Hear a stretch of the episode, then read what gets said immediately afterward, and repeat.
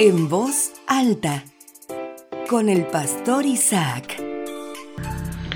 Cerca suyo, un ministerio de la Iglesia Fuente de Vida, todos les saludamos.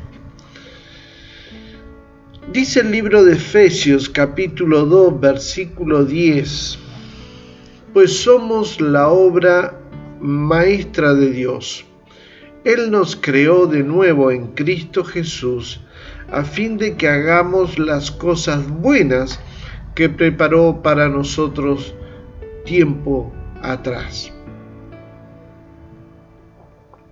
Reflexionando en voz alta sobre esto, veo que primero dice que somos la obra maestra de Dios.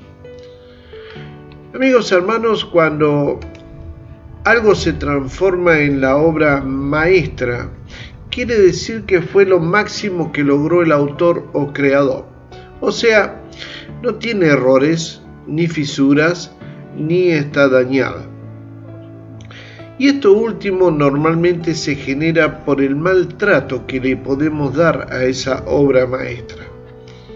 En palabras más sencillas, nosotros somos responsables de hacer que esta obra maestra, nosotros, usted y yo, seamos cuidada, protegida, alimentada, enseñada y amada para que nunca deje de ser la obra maestra de Dios.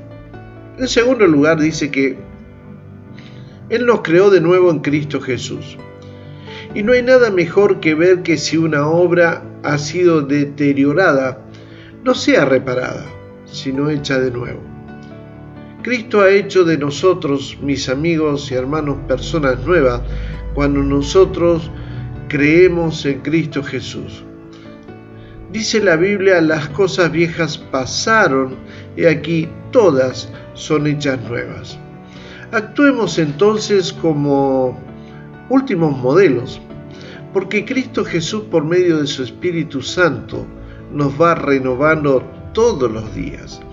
Y aquí en este punto la relación que debemos tener con Jesús y el Espíritu Santo es fundamental. Vuelvo a repetir, es fundamental para que esto se logre. En tercer lugar, a fin de que hagamos las cosas buenas que preparó para nosotros tiempo atrás, dice la Biblia. O sea, no somos un accidente en la naturaleza, no hemos sido dejados a la deriva, no fuimos colocados en la tierra sin que tengamos los recursos necesarios para poder existir. Todo ya fue preparado por Dios con un solo propósito, para que hagamos las cosas buenas. Dice la Biblia en Filipenses 4:8, y ahora, amados hermanos, una cosa más para terminar. Concéntrense en todo lo que es verdadero, todo lo honorable, todo lo justo, todo lo puro, todo lo bello y todo lo admirable. Piense en cosas excelentes y dignas de alabanza. Mis amigos, mis hermanos, Pienso si estamos haciendo las cosas buenas que Dios preparó de antemano hace mucho tiempo para que fuéramos nosotros los responsables de ejecutarla. Bueno, en esta jornada suficiente para meditar, ¿verdad? Gracias a Dios por su palabra que nos guía y nos da las fuerzas para vivir de acuerdo a sus mandamientos y propósitos.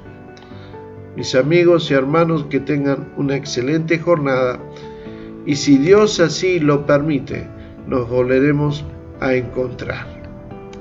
Esperamos que este mensaje haya sido de ayuda para tu vida. Si necesitas a alguien o quieres comunicarte con el pastor, podéis llamar o enviar WhatsApp al más 549 2984 86 79 70. También podés escribir a su correo electrónico cercasuyo arroba gmail.com. Un fuerte abrazo y hasta el próximo encuentro.